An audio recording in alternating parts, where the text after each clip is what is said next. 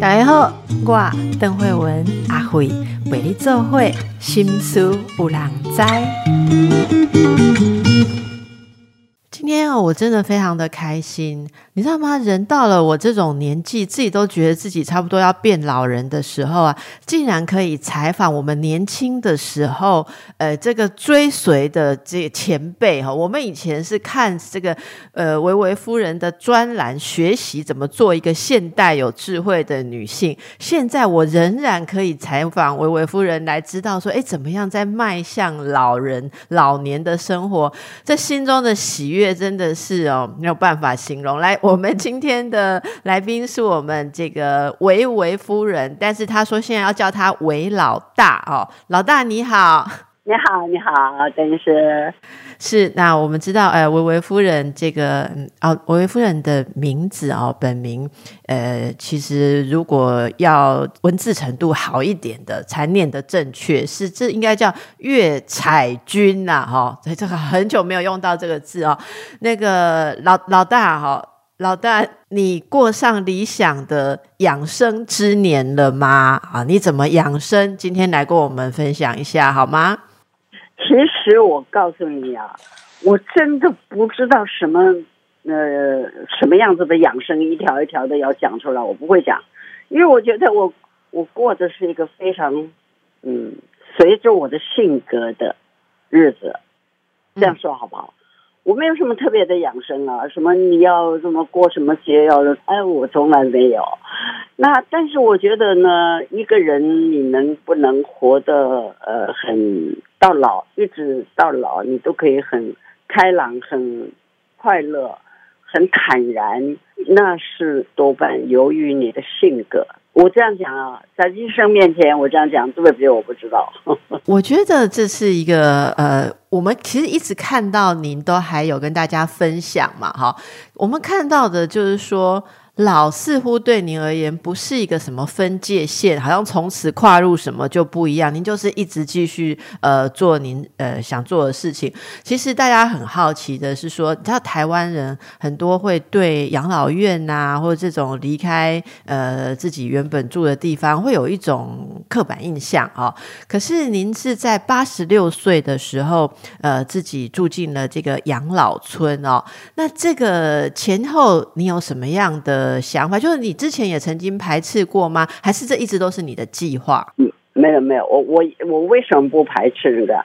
我我那个时候曾经有一次，有一年，在我住进去的前前几个月，我跟我们一票朋友去那个长庚养生村访问，呃，去看。齐邦元教授啊，那然后我一进那个地方，我就觉得很喜欢，因为他有很多的。树花啊啊，而且它的里边呢，一一个人一间，都非常的小巧玲珑。呃，那我想，诶，还有另外一个最吸引我的是什么呢？虽然我这个人有的时候也蛮喜欢做菜的，但是我不喜欢，但是每天都做，每天都做，每天要买菜，今年每月的做菜，就觉得我这个实在有点很很无聊。嗯，那。去那边的话呢，你第一个不要做菜了，到时候你就下去拿菜，拿你自己喜欢吃的菜。然后呢，我又在看齐老师活得那么样子的自在，而且他那么伟大的那本书《居留河》就是住进去以后写的。那我想，哎，那这个地方太好了哈，我可以坐进来做我自己喜欢做的事情，我就不要每天要去想办法要呃买菜啊、做饭呐什么东西。很烦呢啊，所以我这样一想说，那时候我女儿正好她跟我的外甥女他们两个人回国来了，然后我就跟她讲，哎，我说我想去住进去哦，然后她说那我们去看看。啊，看了以后说嗯好像不错，我我那个小外甥女说，哎呀，我都想住进来，我说哦真的？好，他那个时候才十六七岁。那我说那好了，那我就决定了，就要进就住进去了，而且住进去还经过考试，你是不是能够自力更生？你是不是可以自己上床啊、自己睡觉、自己穿衣服，自己你都要是一个很健康、很呃能够自动的、自主的这样一个老人，他们才接受。嗯嗯。所以我想，哎，那不错啊。那就经过考试以后，呃，他们就接受了我。然后我的女儿、我的孙女儿就帮忙我去布置，一个每一边一方面布置，一方面就对那个环境非常的称赞了。所以我就是，然后我又最敬爱的齐老师就住在我隔壁的隔壁，所以我觉得还那就有人可以讲话嘛啊，那就就太好了，又有一个很我敬爱的，然后有很谈得来的人，那所以我就决定就去了。那我就跟我儿子讲。我儿子说：“你这个你干嘛？你为什么要去住进去？”我就跟他讲了很多。他后来，他我他们我儿女都知道我这个人一向都是我我想要干嘛就我我我的意思是正当的事情啊，我想干嘛就干嘛哈。但我有很我像比如说，他我很早就跟他们讲，你们将来生小孩我不帮你们带啊，因为儿女成长最重要的人是他的父母亲。不是他的外公外婆那样子会把他呃教，那你们第一个你们没有享受到养育儿女的这个快乐跟责任，所以他他们早就知道我不跟不帮他们带小孩啊，那我也不会很喜欢说哎呀儿孙绕膝啊那种，我我我这个人有点呃可能有人会我不尽职，但是我常常是觉得一个人呃。你父母才是最重要的，而不是你的上一代。上一代教的小孩，有的时候老实说会有很多的问题，嗯，而父母亲也失掉了他这个养育子女的快乐跟责任，所以他们知道我的，我一向常常跟他们讲一些，呃，老实说很多老人家不会讲的事情，嗯，所以我。我我跟他们讲，我说你们放心好了，我将来不会麻烦你们。呃，我到老了，我会自己处理我自己的事情。那甚至讲到死亡，呃，我媳妇他们就 稀里哗啦要想哭，我说你哭什么？我就跟他们讲到死亡的事情啊。所以呢，这些事情他们也都知道我的性格以后，他们就不会阻止我。哦，那就说哦，那好了，让我们以后就看你就好了。就这样，结果我住进去以后，我发现比我想象中间的更好。哦，嗯，所以啊，那个，哎，对，很好啊。就但是有人会误解，你知道吧？也不是我这样子想，也不是每个住在养老院的人都跟我一样讲良心话。有很多人，他们自己觉得他们被子女抛弃。所以我觉得这个完全是心态的问题，郑医生，你觉得是不是？是我，我觉得刚刚听您在说，包括您对儿女啊，这个儿女辈、孙辈的心态，就是因为我们现在听，当然会觉得说，嗯，这个是一个呃大家都很同意的观念。可是哦，就不好意思，我真的会一直想到说，在您的年纪那个辈分，您真的是走得很前面。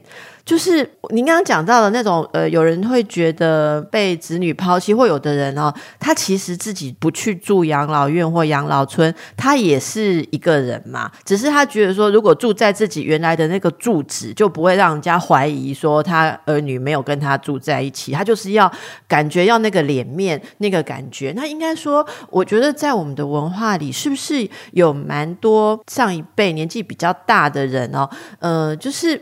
会觉得重心是寄托在家人跟儿女身上，所以到老来也很难像您这样说，呃，深刻的知道养儿育女。其实，呃，像我自己养孩子，我也觉得说这是我自己很重要的一个成长历程。如果妈妈替我养去了，我可能就没有这一段我自己的成长历程。可是，可是有很多阿妈，好，现在有很多的阿公阿妈，其实就觉得说。想要把养孙子当做自己人生呃后半的一种重心，不然他们会觉得空虚哦。所以我真的很好奇，我想听众朋友也很想知道，说您如何可以呃一直都呃有这种自己一种呃对您对家人非常的慈爱，然后他们都很爱你，然后可是你又是维持着自己自立自主，然后。独立的一个一个心态哦。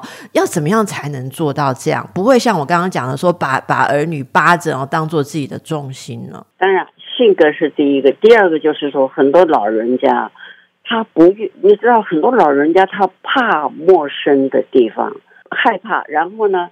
他觉得离开了他的那个老窝就没有朋友了。我有一个朋友的妈妈也是这样，他们在台北，这个因为工作的关系，他们儿女都在台北，他的母亲呢住在呃南部。那他们无论怎么样子，就跟他妈妈讲，回你一个人在那边干嘛？我们都在这边。他妈妈第一个理由就是说我离开这我就没有朋友了，他不愿意交新朋友。他的老朋友都在那儿。第二个呢，就是很多老人家常常都说：“这是我住了一辈子的地方，我不愿意离开。”哦，他不愿意变化，就害怕变化。就是你，你像你马上把自己的老家抛掉了，你就住在一个全部都是陌生人的地方，他们就他们会有点害怕哈。我我想这个是第二个呢，就是很多我我不好意思怎么讲。没有自己，呃，那个我我记得我在很多年以前写过一个，在写专栏的时候，就是我说一个家庭里面的重心不是一个人，不是丈夫，也不是只有孩子，是三个鼎立的，你自己是一个角，你的丈夫是一个角，你的孩子是一个角，这三个角是一样的重要的，就是你自己是一样重要的。那很多这个比较，我们怎么讲？贤惠的女人，女人呢，只有家没有自己。那这个样子的话，这个任何一个家庭到最后都是会分开来的。子女长大了，一定要出去，对不对？那你这个家，那老实说，任何恩爱的夫妻到最后也是剩最后一个人嘛。你不可能两个人一二三同时走吧？所以说，你最后一定是变成一个人。这样子呢，你就一定要有你自己，有自己呢。有些人为什么？我觉得我后来看了很多，呃，你是读者写给我的信啊，或者什么的，我发现很多人他没有自己喜欢的东西，他没有自己要一辈子我都很喜欢这个东西啊。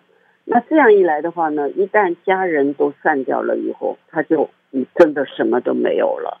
那我我是从呃很小的时候，我父亲我曾经讲过，我父亲是一个非常前卫的人呢，他常常都说，哎，女孩子什么都不要做，将来在我那个年代，女生一定要会做家事的，不能不会做家事的啊。在我小的时候，呃，我父亲常讲，哎，没关系，将来就有继续做，不会做就不会做，去读书去去玩去，他都是这样子这样子教育我们的哦。那所以，我我想这个我对我来说有很大的影响，而且因为这样子说，我从小就养成我我很爱读，我不爱读学校的书，我很爱读课外书啊。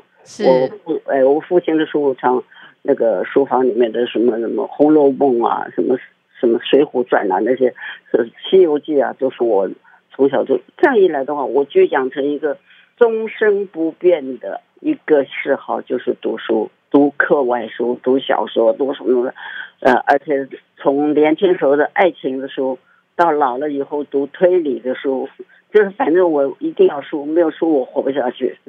所以呢，是我这，因为我我觉得除了这个以外，当然我也很爱画画了哈。那是那这些，就是读书是最简单的，你把书拿来就好了。画画你要有个很大的地方，你要摊开来啊。那后来我我为什么写东西？写东西也是很简单，你有张纸有笔有一个小方方的地方，你就可以写了。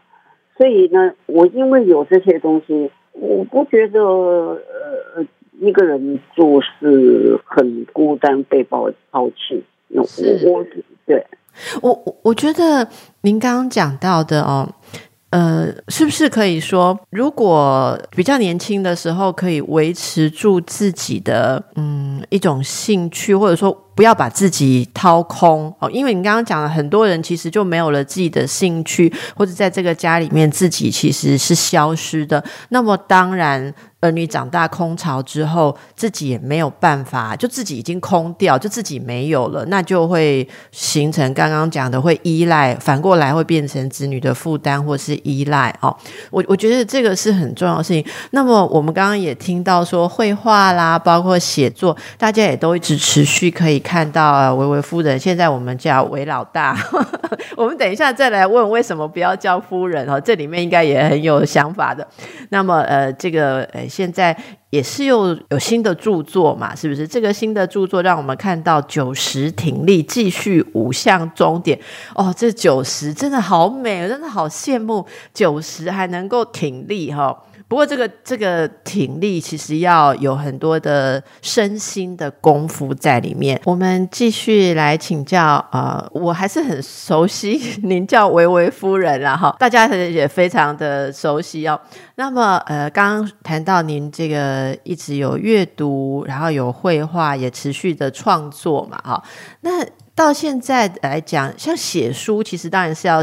写给读者看哦，然后包括应该说您您写了非常非常多的东西，从之前的这个呃维维夫人的专栏哦，那那是在联合报嘛，好联合报的这个专栏，然后什么问题都有吧？说还有人问你说衣服沾到酱油要怎么洗掉嘛？哈，那当然还有感情问题太多了哦。那这个呃，您一直都很乐于跟大家分享你的想法。呃，这个呃现在来写这个九十岁的心情啊，您想要继续跟大家分享的是一种，呃，怎么样面对自己老年的心态？这本著作里面，你最希望读者看到的是什么？呃，因为住养生村呢，其实养生村可以说是一个很，除了少数人以外，大部分人都。活得不错，为什么？因为它里面有很多学习的东西，比如说合唱团呐，哦，呃，绘画啊，书法，甚至评剧啊，还有各种样的下棋呀，啊，那么他们其实活得很好。但是我因为住进去以后，很多人开始觉得你真的老了，因为你住在养老院里面。那然后我就听到很多。关于，假如我一个人住的时候，我反而不太会听到这么多关于老年以后的事情，因为住进去以后就听到很多关于人老了以后的很多的问题。那我就那个时候康健杂志呢，就在约我写一个专栏，就是你老了以后的专栏。以前我是写的等于是中年的啊，家庭的，老了以后等于是你是老了。然后是一个人的，就是跟以前的生活是完全不一样的。那这个时候呢，我就有了很多的体会，然后很多的，还还包括我以前的读者，他们这么多年来都还在跟我有的还有联系呀。他们有的时候会听到一些事情就来跟我讲，然后我就发现，嗯，真的住到养老院，好像是真的老了，马上不太一样了哈。所以我就也有很多的感触，就是真正老了以后，你会碰到什么一些东西。那呃，在以前我一个人做的时候，应该反而不会告诉我这些东西。那呃，然后我就发现老了以后的问题不比年轻时候的少。年轻时候当然有很多的烦恼啊，或者老了以后，后来我就发现，其实老了以后的烦恼。大部分是自找的，自己心里的状态。怎么说？例如您印象比较深的，他们都谈些什么烦恼？他第一个烦恼嘛，就是我刚刚讲的，有些是夫妻两个人都把房子卖掉了去住进去，那他们就觉得他没根了啊，好像是哎。但是有些夫妻很好。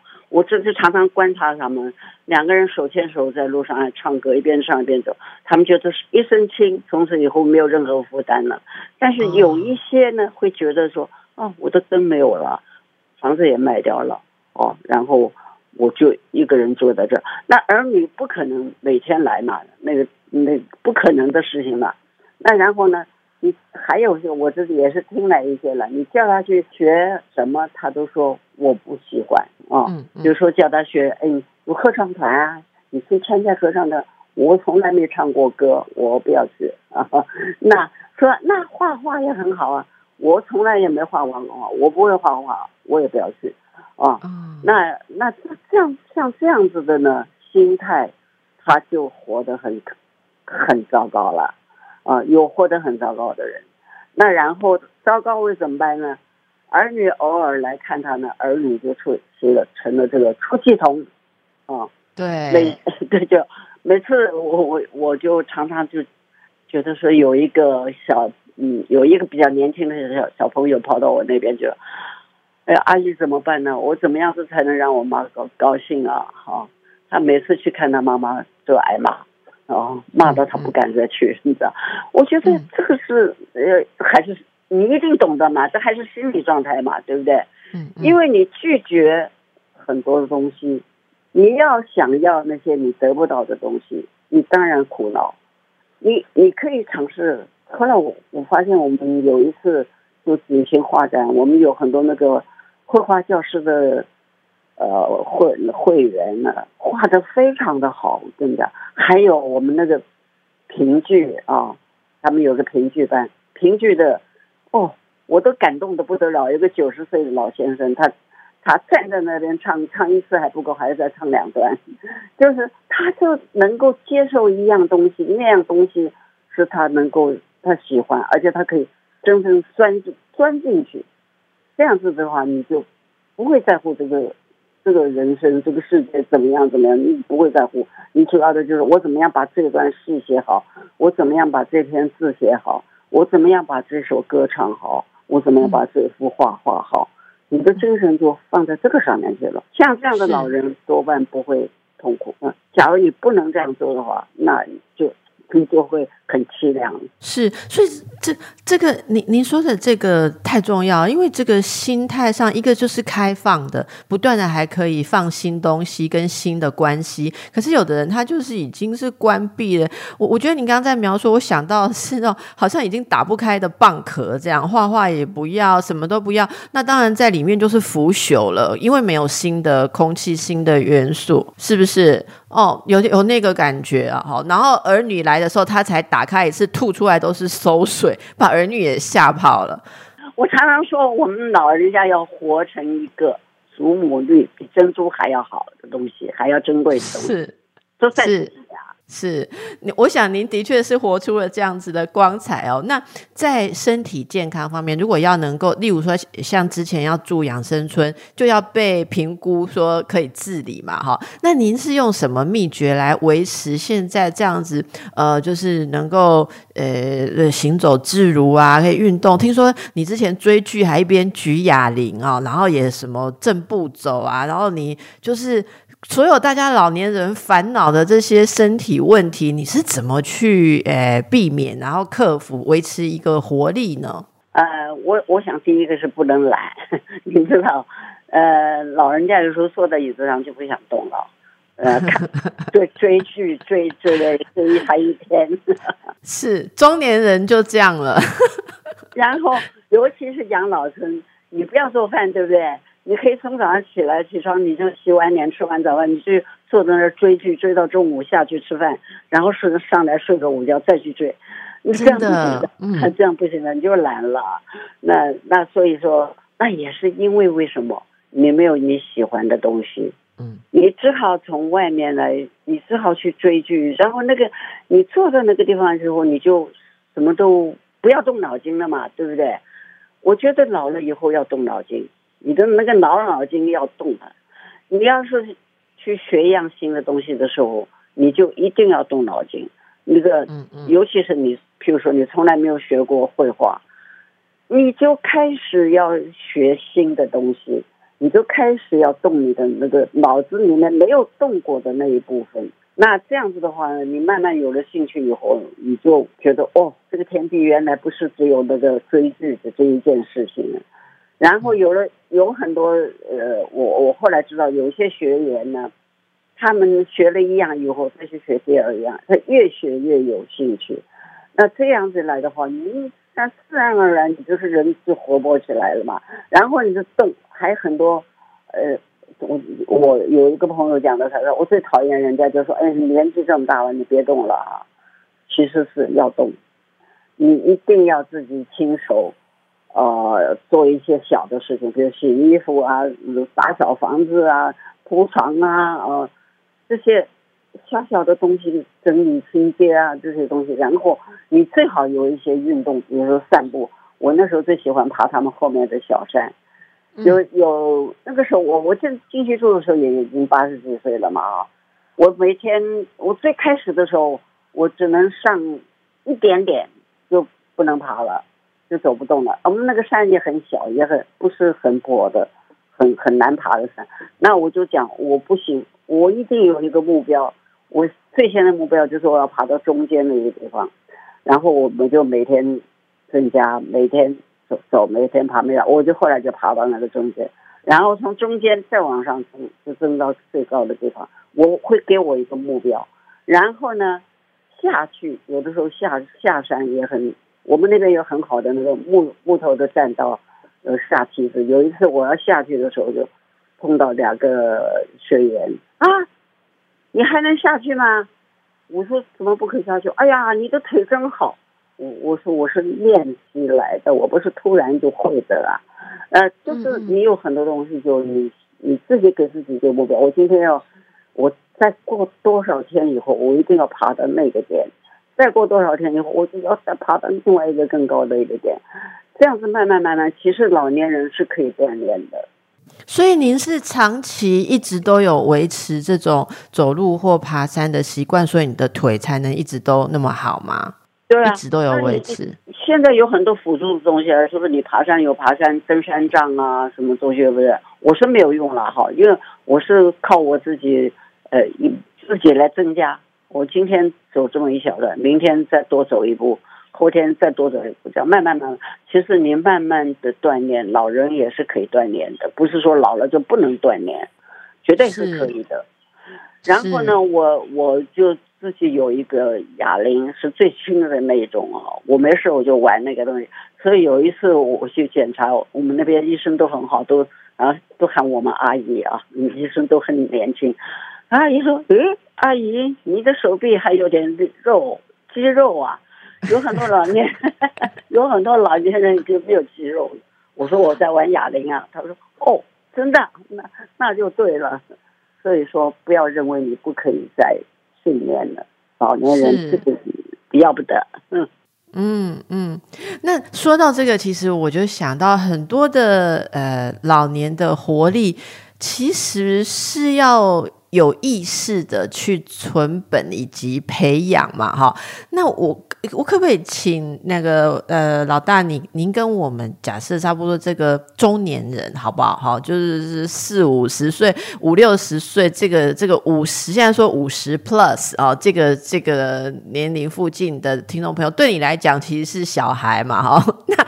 那那你可不可以给我们大家一点提醒，就是说，为了要像您这样子老年可以这么独立自在，我们从现在开始要要存什么？哈，不管是身体啦、财力啦、心理能力，我们现在最重要要存的是哪些东西？呃，我跟你讲，我嗯，我现在才敢讲，以前我觉得我很，以前我很看不起这件事情，就是存钱。哦。嗯，你要存老本，这个为什么？我当然，我到我是因为自己一直都是工作嘛，哈。那我就看到这些这个，你如果我已经很讨厌讲钱的事情了，我觉得，嗯，怎么讲一天到晚讲钱很俗气啊。嗯。但是我现在老了以后，我我发现你要有老本，这个老本不是老了才存，老了退休以后有特别收入啦，对不对？在你还有收入。你还在工作的时候，你要想到老后的老本，你要存是那怎么存我不懂，因为我到底我还是不懂这些啊。会有些财经专家告诉你，但是呢，你千万不可以不可以上当，不可以。我到现在还是我的手机里面一天到晚就会告诉我做股票，我绝对不理他，我从来不理他，因为我我知道我不懂那个东西，我就不去碰他那个东西。我觉得我说的存钱就是你要按照正。正宗的方法，哦，去那个去就想到你这几十年以后，如果一个人很健康，就可以活到像我这么老嘛，对不对？可是你的钱是一天一天的累积，叫怎么做我不会啊，这个我不会教啊。那那那个，但是这件是个很重要的事情，要有这个概念，就是我要留下钱养老，这个概念很重要，对不对？那那大家用自己的方法去存没有关系，可是要有这个概念。对对对，绝对不要靠儿女，因为儿女有他们自己的担子，他们要养儿女。我发现现在养儿女比我当年养儿女要。困难要贵，要麻烦的多了哈。您是看您是看那个儿女养孙子有这个心得吗？是是真的有比较难吗？因为我常好奇，是不是因为我们比较会抱怨，还是真的有比较难？是真的有比较难，真的有比较难。因为为什么？现在的环境比较复杂，现在的小孩子呢，讲老实话也比较聪明调皮。呃，以前的小孩子比较乖。呃，不是，呃，不是，哎，以前的小孩子，我我的小孩子，我最大的小孩子女儿已经六十二岁了。嗯，那呃，我的他们呢，他们的小的时候，这这真的很乖啊。而且那个时候我们也对不起，一般人也比较穷嘛。他们是可以说这是蛮穷的日子长大的啊。嗯，那但是呢，他们的我我会我会。慢慢的、慢慢的，我会问他们，就是在我们那个年代，现在好像比较好一点。现在可以有你，你只要，呃，你只要有一个专长你就好了。以前是一定要读书第一，对不对？你要考上很好的学校。可是这个读书这个东西呀，老实说，我后来看的太多了，他绝对不是你可以强迫的。一个不能不会读书的小孩。你强迫他是没有用的，你打死他也没有用。我们最可笑好玩的事情就是，我们有几个朋友常常骂我们另外一个朋友，他的他整天坐在牌桌上，根本不管小孩，结果他的儿子保送台大，我们大家都气死了。什么意思？我我们都为了小孩读书，都说哦要怎样怎样，他的小孩就完全不用管，他根本不管他他。而且儿子孝顺还很孝顺。妈妈，你昨天晚上打牌太晚了，不要起来了，我自己拿钱去买早点。你你想想看。所以，你你您说这个真的让人想到说，就是。每个人有自己发展的这个这个方向了哈。呃，今天我们很开心能够再请教我们的维维夫人哦。那刚才说的很多，哎，听起来好像是日常很轻松，可是我们会感受到，深深的感受到，这就是长期一种生活态度，而且能够很认真的对待自己，也对待自己周边呃应该要做的事情，才能够有这样子的老年。所以大大家可以好好看看这个九十挺立继续五。向终点，这个活在当下、独立自主，好的一个一种精神，我觉得真的是非常令人敬佩。那我现在啊，就要来这个回味一下当年这个请教您问题的那种感觉哦。我想请教维维夫人，现代的女性啊，有人说差不多五十岁的这一代，五十岁上下的这一代观念就是。不新不旧，好卡在一种东西里面。那么我现在也有幸，因为我主持一些节目，有时候也会收到听众朋友的来信。可是我没有办法像您当年这样子，呃，回答的那么好。我一直有一个问题，今天很想要来一起，就是集结了很多一起来问您。我们这一代女性，我所谓的不新不旧，就是说慢慢在家庭里面都会意识到说。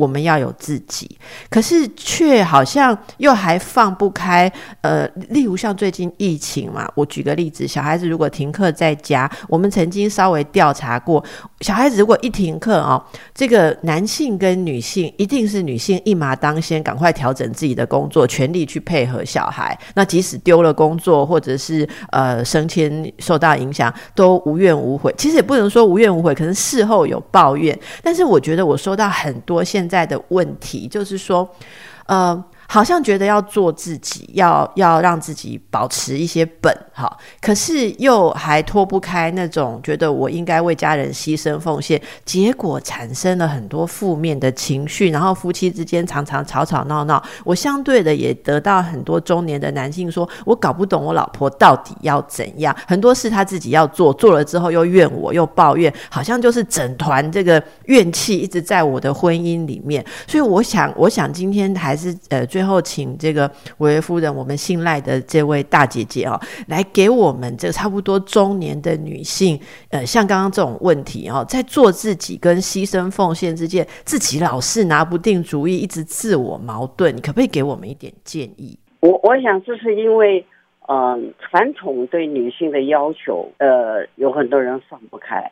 那你这个传统的都是你这个嫁了人，你生了孩子，你当然以这个小孩跟家庭为重，对不对？那我是我的意思就是说，你为重并不是要牺牲你自己。像就讲读小孩读书这件事情好了，你要有勇气。像我，我讲我自己的经验好了。我的先生呢是希望我的小孩读台大呀，将来要怎么跟一般那个很很很很会出头的人小孩一样。但是我我呢很早就知道每个小孩不一样，所以我会把我的小孩叫来说：“你将来要干嘛？你要告诉我你将来要干嘛？你喜欢什么东西？”那他们就会告诉我他喜欢什么。我说好，那这点呢，我就要跟我的先生来争取。我说他不喜欢读那个那个那个那个，他喜欢读这个这个这个，他要学这个，那我支持他，我支持我的小孩，我不要勉强他。那当然这就会吵架了。有的时候我觉得母亲呃，这个夫妻要吵架的时候要讲理，我们可以很冷静的来讲理，分析给他听。就是一个小孩，你逼他读他不喜欢的东西。将来可能可以说是绝无成就。你如果读他喜欢的东西，他会有成就。那个成就大小不一定，对吧？他就变成他自己为他自己负责。那我为了这个事情也是以前也常常跟我先生争辩，我不绝对不跟他吵架。我说只要要吵了，我说停嘴，我们两个都停下来，等我们心情好的时候，我们再来讨论。讨论我们的讨论都是为大家都是为了小孩，对不对？那是为了小孩好是怎么样的？你不是要强迫他，你不能强，任何一个人都不能强迫他。我们看到很多的例子，那个被那所谓的这种呃那种虎爸虎妈这种逼出来的小孩，最后是什么样的？并不是都成功嘛，对不对？那所以说，现在夫妻两个人最重要的，我觉得是，嗯，当吵架的时候，谁能够心平气和呢？就你就停止，我们现在不讨论这个问题，我们两个人都没有火气的时候，再来慢慢讨论这个问题。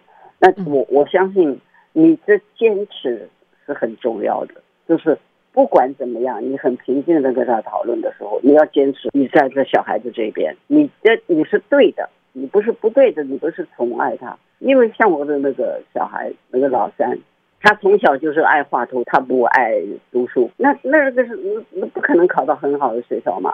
那后来我就说好，可以，你就去画画，我就把他送到那个学画的学校。那然后呢，我就在我说下一步你要干嘛？他说我喜欢摄影，我说那我可以，我说我就是我还有很多朋友帮忙嘛，我们就把他送到日本去学摄影。他到日本学摄影的时候，他都非常的告诉我，他说一个馒头装在口袋里面，到晚上才能吃到。日本人有的时候是非常的认真的哈。我说那你就忍着，你知道。然后呢，等到他就是日本学了两年，我就跟他讲，日本是个很很严谨的地方，我希望你带一点浪漫。我说去法国去学，那我就咚就把他送去了啊。那个时候我我因为有工作，我们还可以有有这个方法。呃，而不有这个能力的，是说的，所以他现在做他自己的工作做得非常好，甚至我的孙女儿，他的女儿也要跟他一起学摄影，你知道？所以我的意思就是说，他哎，他他小时候不爱读书的，那你要是功课一塌糊涂，他每次回家最最怕看到他爸爸成绩单呢，成绩单拿来一塌糊涂，那这这是几乎可以说在一般人眼睛来看，这个这个小孩已经无可救药了嘛，他根本不完全他不爱读书，完全不是。可是我送他去那个学校的时候，他他到半夜还在画画，那他就是喜欢这个东西，那你就往他这这方面去栽培一下就好了。就我只是举一个我自己的例子了哈，每家有不同的。我说的是，那那我我我我想顺着这个，我我很好奇一件事，就是说像刚才这个例子当中，对于呃像先生他比较。嗯，不了解小孩，而而你能够去看到小孩，然后帮助孩子去发展他自己，那这时候你就要扛起来，在他们父子之间去沟通哦。对于这样子一个很温暖的一个，其实我觉得这是一个很女性功能的一个角色，就是说，呃，您其实是似乎是没有。怀疑过说你要为孩子跟家人做这些事。不过，不过现在有一些女性哦，其实遇到这种状况的时候，其实会很烦躁，会觉得说，呃，为什么这件这个他们现在有一种名词叫做情绪劳动？我不知道那个那个老大你有没有听过？情绪劳动就是像您刚刚说，就是说，呃，为什么？女人或者妈妈常常要负责孩子跟先生之间的沟通。像我说，我觉得我可能还是比较老观念，我就觉得这本来就是我身为一个妻子或是妈妈要做很多。可是我也有看到一些来咨商的更年轻的女性，她们遇到这个事情的时候，就是跟先生会有吵架，或者就是会抱怨说什么。现在很流行一个名词，就是动不动就说孩子的爸是猪队友啊！哈，我自己是觉得说这样子的呃心态，一方面是反映了。现代女性其实很期待男人更上道一点，可是事实上好像男人也还没有呃进化到说呃那么细腻了哈。所以所以像您刚刚讲的例子，我就觉得非常的棒，就是在这一点上您没有怀疑嘛？就是说呃你其实，在家庭里面还是付出很多很细腻的情感的部分，搞不好比您先生对孩子的这个关怀还要多。在这一点上，你从来都是呃很很自在的吗？还是你也有觉得嗯委屈过这样？当时当然有的时候会生气啊，但是我有的我这个人呢会检讨自己，就是我刚才我刚才是不是太过分了？我不会这样讲哈。那我如果觉得我自己太过分了，我觉得下次我我用另外一个方式，但是我的原则不变，我用另外一个方式来跟他讨论。呃，但是我我还是要争取让他去学他自己爱学的东西，我绝对不逼他去读书。那但我觉得这个事情夫妻之间相处啊，很难了。我觉得现在的男人已经进步很多了，很多。我告诉你，我我常常夸奖我的儿子，我说你做父亲跟做这个儿子，你都比你的爸爸做得好。是，真的是进步，是是真的是真的。他以以前的男人，嗯，就是哎呀，不晓得什么传统吧，传统的力量很大的呀，他可以很压住人，压了多少年，对不对？他是传统，他他就这个你爸妈当然要管这个事情，关我什么事？那你常常吵架不是吗？你看你养的儿子，你看你养的什么什么。他其实他把他自己都撇到外面，那这个也不怪他，因为我们千年来的传统就是这个样子，那男人都是这样。好，那那个那个老大，因为时间的关系哦，所以我今天只能在这里做一个收尾。不过你看，我刚刚在问几个问题，大家有没有怀念起当年？就是你看，不管问什么问题，我们都可以在维夫人这边感受到一种智慧跟。支持，我觉得那个支持就是，你看，连男性在我今天听听我们的节目，都还是被鼓励到了，就是说你们已经进步很多。我觉得我好羡慕，就是我们能不能够老成这样，能够一直有这种优雅跟这种能量。那今天就带给大家这样的精神，然后大家也来多看看这个我们呃，这维维夫人好，继续跟大家分享九十挺立，继续五项终点，我们一起加油哦。那非常谢谢您今天的分享。祝福大家，祝福维维夫人，祝福我们维老大。好，谢谢你，再见。